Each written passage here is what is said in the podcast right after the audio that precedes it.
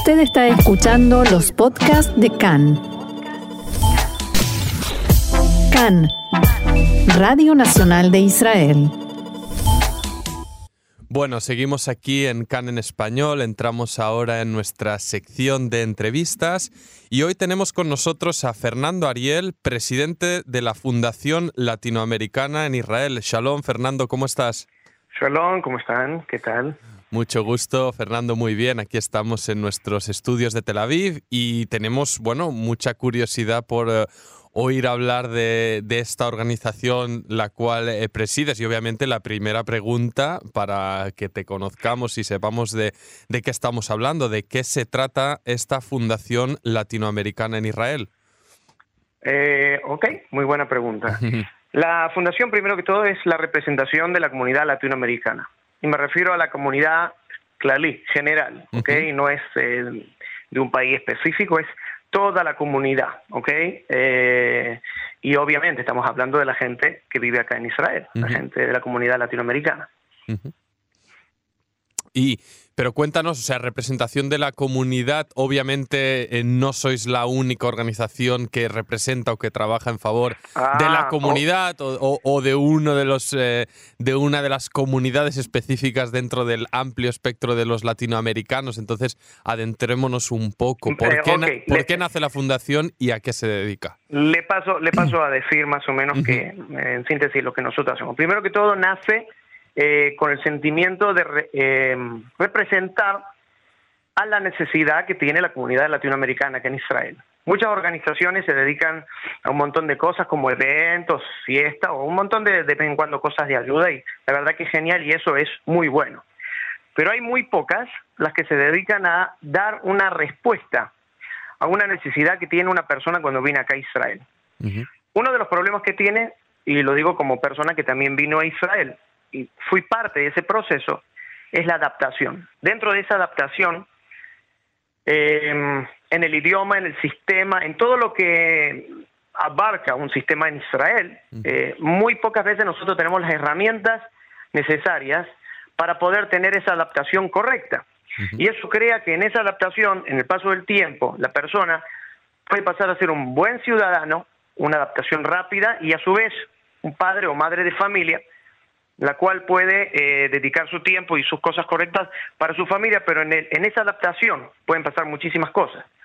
Y la falta de conocimiento y de contactos, i- información o lo que se pueda llamar, muchas veces eh, los meten a esas personas en problemas. Hay muchas cosas que te dicen, sí, hay en internet o hay acá o hay allá, pero la verdad hay que saber buscar. Y si no Claro. te dicen dónde o cómo, entonces esa falta de información o esa información nunca nunca llegase a esa información. Y la adaptación pasa a ser muy traumática, muy traumática para muchísimas personas. Nosotros hoy en día recibimos muchísimas eh, denuncias, preguntas, eh, cosas que realmente ya después de 23 años ya pasa a ser algo común Claro. pero no hemos visto una organización eh, del gobierno que realmente se interese por este sector. Claro. Ya se sabe que cada persona que viene acá a Israel, obviamente, es un número potencial a, a impuestos, a familia, a gente que va a tener hijos, van a ir a la chavada y todo co- como toda la gente que viene acá a Israel. Pero yo, en 23 años trabajando también con comunidades eh, israelí, rusas, yo me di cuenta que en ese sentido ellos, en cierta parte, pasaron ese nivel, esa pared, y, y están más adelantados en, en- en ese tipo de cosas y, y la información para ellos es mucho más eh, eh, variable de lo que es para nosotros. Entonces, entonces es muy, muy difícil. Y la- incluso para la gente que va a ser aliada, que quiere venir acá a Israel.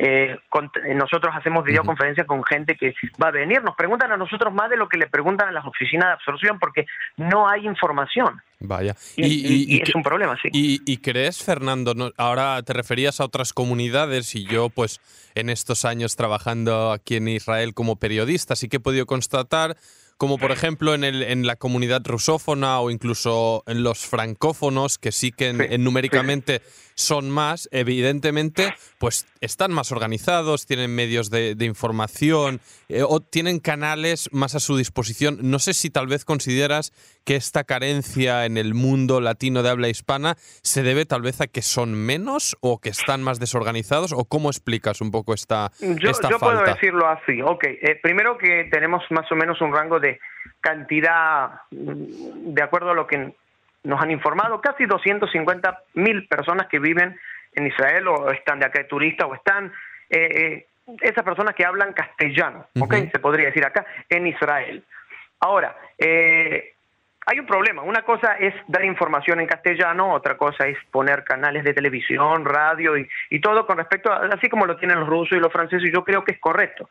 Pero hay un problema. El problema también depende del latino, en tener algo de entusiasmo sobre eh, la adaptación. O sea, una cosa no tiene nada que ver con la otra. Eh, hay gente que tiene que saber que si vino acá a Israel, tiene que tener un proceso, una adaptación, y, ahí volvemos a lo que yo te dije antes con el tema de la información.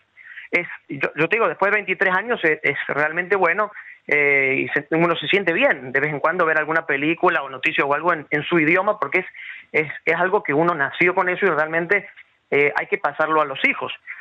Pero el tema de la información y eso principalmente sí, tiene que ser eh, como es así con los rusos o, los etíopes o en todos los idiomas. Cuando yo voy a la Kupat Jolim o al banco o donde sea, hay papeles que están en inglés, árabe, hebreo, ruso y, y hasta por ahí nomás. Y el castellano no lo ves, a pesar de que somos una cantidad tremenda de personas que viven acá en Israel de habla hispana. Se debe tal vez a que históricamente, y es algo que he oído también mucho en este sector, los latinos se han, por así decirlo, israelizado más rápido que estos otros sectores más numerosos que sí que han encontrado tal vez comodidad en poder seguir viviendo pues tal vez en ruso o en francés o en otro idioma ¿Crees que tal vez se eh, responde a eso? No, no, no, no. De acuerdo al, bueno, no, yo no lo llamaría como seker, ¿ok? Una, eh, no sé cómo se dice en castellano, pero eh, el tema es así, de, acuerdo a lo que nos tocó estudiar y hablar con las personas. Las personas las cuales han logrado pasar ese proceso,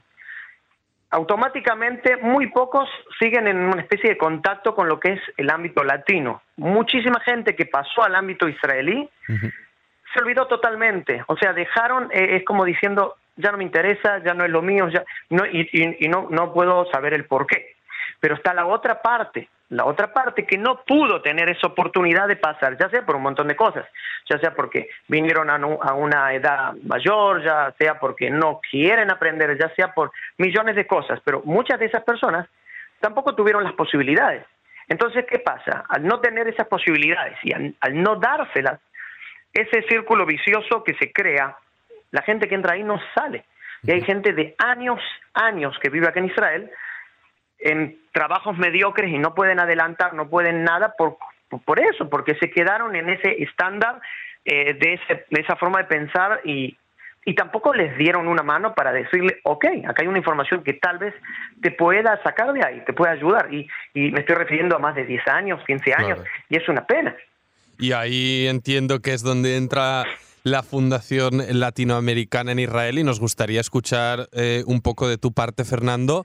¿Cómo dais eh, este consejo, esta mano y tal vez que nos, si es que existen, pues casos un poco de eh, en positivo, ¿no? De gente que estaba en este sector que mencionabas, que no veían cómo salir adelante y, oye, gracias a, a estas herramientas, pues, pues consiguen un poco ver la luz. Ok, eh, eh, entonces el tema es así. Estamos formados por personas, miembros de la, de, la fundación, las cuales cada uno tiene una actividad, una actividad a la cual ellos ya se encargaban y hacían ese tipo de actividades eh, de forma particular. Vamos a dar un ejemplo, violencia familiar, que aunque haya mucha gente que no entienda el tema, le puedo asegurar que es una de las cosas que están a furor acá en la comunidad latina porque hay muchísima violencia.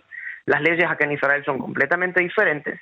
Violencias en el trabajo, ya sean verbales, físicas, eh, acosos sexuales y todo ese tipo de cosas que, bueno, en nuestros países latinoamericanos también pasa, pero al estar en Israel hay que tomar las cosas de acuerdo a lo que pasa acá en Israel. Dentro de todas las actividades trabajamos nosotros con lo que se llama una agenda, que esa agenda es una agenda de trabajo que fue creada a partir de todas las necesidades problemas que nos han traído y un montón de cosas las cuales tocan muchísimos temas de acuerdo a lo que es la vida actual, o sea, de lo que realmente pasa. En ese margen tenemos dos tipos de cosas, lo que es urgente y lo que es importante. Todas las cosas de la agenda son importantes, pero hay cosas urgentes que hay que tocarlas en ese mismo momento. Em, si se puede colaborar con una persona con una información médica o abogados eh, o algo de lo cual está dentro de la database de nosotros, que son eh, una lista de personas, eh, ya sean profesionales, artistas, escritores, músicos, DJ, ingenieros, todo. Entonces nosotros recibimos la colaboración y el tiempo de esas personas que quieren colaborar, que yo creo que el tiempo vale más que cualquier dinero que quieran aportar es la, el apoyo y la colaboración de esas personas para ese, esa situación. Entonces, nosotros pasamos a ser un nexo entre lo que es la persona que tiene el problema, siempre y cuando sea un problema que está a nuestra disposición y podamos tomarlo, no es porque seamos una fundación se puede hacer todo, lo que se pueda se hace. Y lo que no se averigua, se, se ve cómo se puede dar una solución, ok, a esa persona y darle las herramientas necesarias a esa persona para que pueda seguir adelante con o, luchar contra ese problema.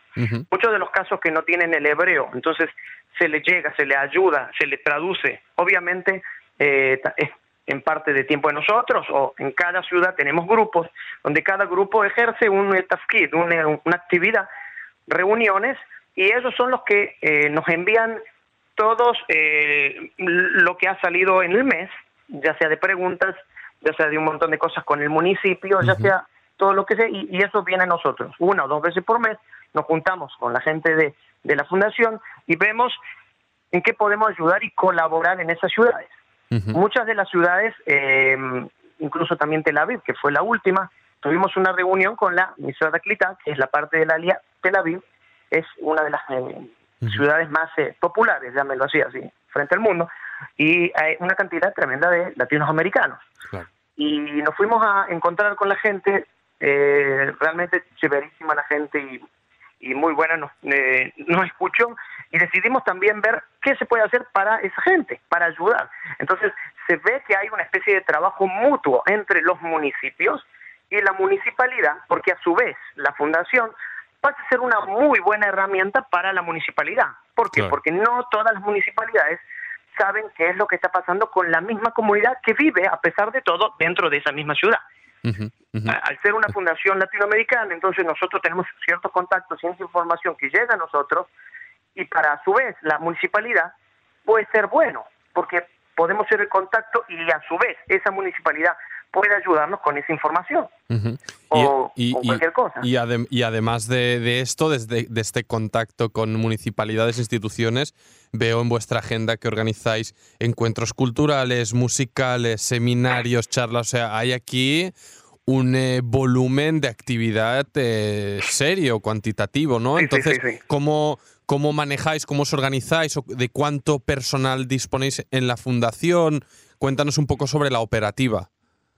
El tema es así, cada persona eh, trabajamos de forma piramidal, llámelo así. Eh, por debajo de cada persona tienen sus eh, grupos, los cuales cada persona que está dentro de la, de la administración, de la cabeza de la fundación, se encargan de su materia, ¿ok? Tanto sea la persona que se encarga de la parte cultural, de la parte de eventos, de la parte de los trabajadores o de lo que sea. Cada persona tiene su su carpeta, su orden. Esa carpeta la nos encontramos cuando nos reunimos con la gente de la fundación. De esa forma, eh, obviamente depende de qué tema toquemos y eh, vemos cómo se puede hacer eso de la, mejor forma, ¿ok? No se olviden que nosotros también no vivimos de esto, hacemos esto de forma voluntaria en el tiempo de nosotros y por eso también queremos agradecer a la gente que presta esa ayuda y ese tiempo, que es lo más caro eh, que es el tiempo de la, de la, vida de la gente, que colabora y nos, y, y nos ayuda para, para hacer ese tipo de eventos. Entonces, eh, esos eventos que nosotros podemos llegar a hacer en las ciudades y el contacto que tenemos con esas ciudades nos permiten lugares, nos permiten eh, contactos, nos permiten un montón de cosas donde en esos lugares podemos hacer esos seminarios. Uno de los que queremos hacer dentro de poco es lo que sería todo lo que tiene que ver con el tema de violencia familiar, pero no es únicamente la violencia familiar. De ahí empieza un montón de cosas que la gente no sabe, la parte de derechos, la parte policial, eh, puede ser eh, violencia eh, verbal, física, y después de ahí decae eso a una de las cosas que normalmente la gente no se da cuenta, que son los niños. ¿ok? Mm. Eh, que en Israel se dice eh, latín o una cosa así, no, besikun, que quiere decir eh, los, los, chicos problemáticos. Y de esa forma dejan el colegio, no estudian, no se meten en cosas que realmente eh, son problemáticas. Entonces, nosotros intentamos traer una solución al principio de acuerdo a lo que nosotros podemos colaborar o, o hacer, ¿ok? Y de esa forma la gente realmente se presta, llega, escucha, eh, y, se interesa mucho. Hay casos que obviamente hay que tocarlos de forma partan y particular, donde cada caso tiene su carpeta, eh, y son cosas que muchas veces llegan a, la policía, juicios, son, son cosas muy serias. Obviamente de forma no, anónima, porque cada persona tiene su, eh, tenemos un, entonces de, de de secreto, no sé cómo se dice en castellano, que es para cuidar y proteger a esta persona, porque obviamente son datos y confían en nosotros y si tenemos que ir a juicio con esa persona, acompañarle y todo, tenemos que llevar esos expedientes. Hay, hay casos que nos tocaron que realmente son muy muy graves, muy muy pesados, ¿ok? Y, y, se puede se puede frenar ese tipo de cosas con simple información, tratar de que los municipios, obviamente cuando la gente viene acá a Israel, viene a ciudades y las ciudades, a decir verdad, no da mucho servicio a la comunidad. Los deja un tiempo en una casa, les alquila o les da la teuda zeut, le da el ulpanales y los largan al agua como las tortugas. El que llega, llega y el que no llega es exactamente lo mismo. Yo siempre toco el tema de las tortugas como, como un ejemplo y es una pena porque estamos hablando de personas. Claro. y, y, personas que tienen problemas y tan serios como los que mencionabas y tan preocupantes, sobre todo en referencia a estos niños, ¿no? Que están, eh, que pueden estar en, en peligro, en, en, riesgo, pues por vivir eh, situaciones familiares eh, tan delicadas. Fernando, antes de terminar, sí que mm, me gustaría hacer una, una última pregunta y también un poco en positivo. Primero. Eh, un poco sintetizar y concluir los logros que, en tu opinión habéis eh, conseguido en vuestro tiempo de actividad y dos, un poco algún plan de futuro, aspiración o sueño de cara, de cara al, futuro próximo que, os gustaría que se cumpliera. Eh, sí, bueno, yo le puedo decir que a pesar de los años, muchos, hay muchas personas que tienen muchos sueños, pero a, medida que yo voy poniéndome más viejo, llámelo así, eh, me voy bajando a, un sueño más cercano. Yo tengo, eh, yo tengo un sueño, así como, como muchos. Eh, la gente viene al mundo y se va sin nada, ¿ok? Lo que deja en el mundo yo creo que es lo único, que es lo más importante. Y yo, como muchos padres, dejamos a los hijos lo que yo le pueda dejar a mis hijos, las bases, los principios, la ayuda, la forma de luchar por los derechos y mantener ese nivel, ese camino. Y, aunque sean las piedras que tengo que pasar, pero para que ellos no las pasen, yo creo que lo voy a hacer. Y yo creo que puede ser la mejor enseñanza y, ayuda, no solamente eh, para ellos, sino como ejemplo. Si cada padre y cada madre me estoy refiriendo a la comunidad latina, estamos hablando de la comunidad latina, hace exactamente lo mismo. Deja ese orgullo de lado, deja ese pensamiento latino y, y se pone a pensar una vez en la vida. Se va a dar cuenta de que con un segundo de, una, de un buen pensamiento se puede llegar a un gran cambio, pero hay que hacer, el cambio no, no, no sale del aire. Para que haya un cambio hay que trabajar y hay que hacer las cosas reales. Obviamente, pues tomamos eh, eh, testimonio de Fernando y, que todo el mundo piense un poquito en, ello. Y nada, ha sido un verdadero placer escuchar eh, sobre, sobre esta fundación, esta organización y su importante actividad.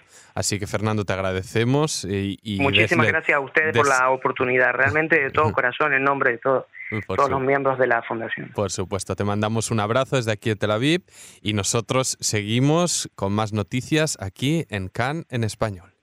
Ok, muchísimas gracias. Chao, chao.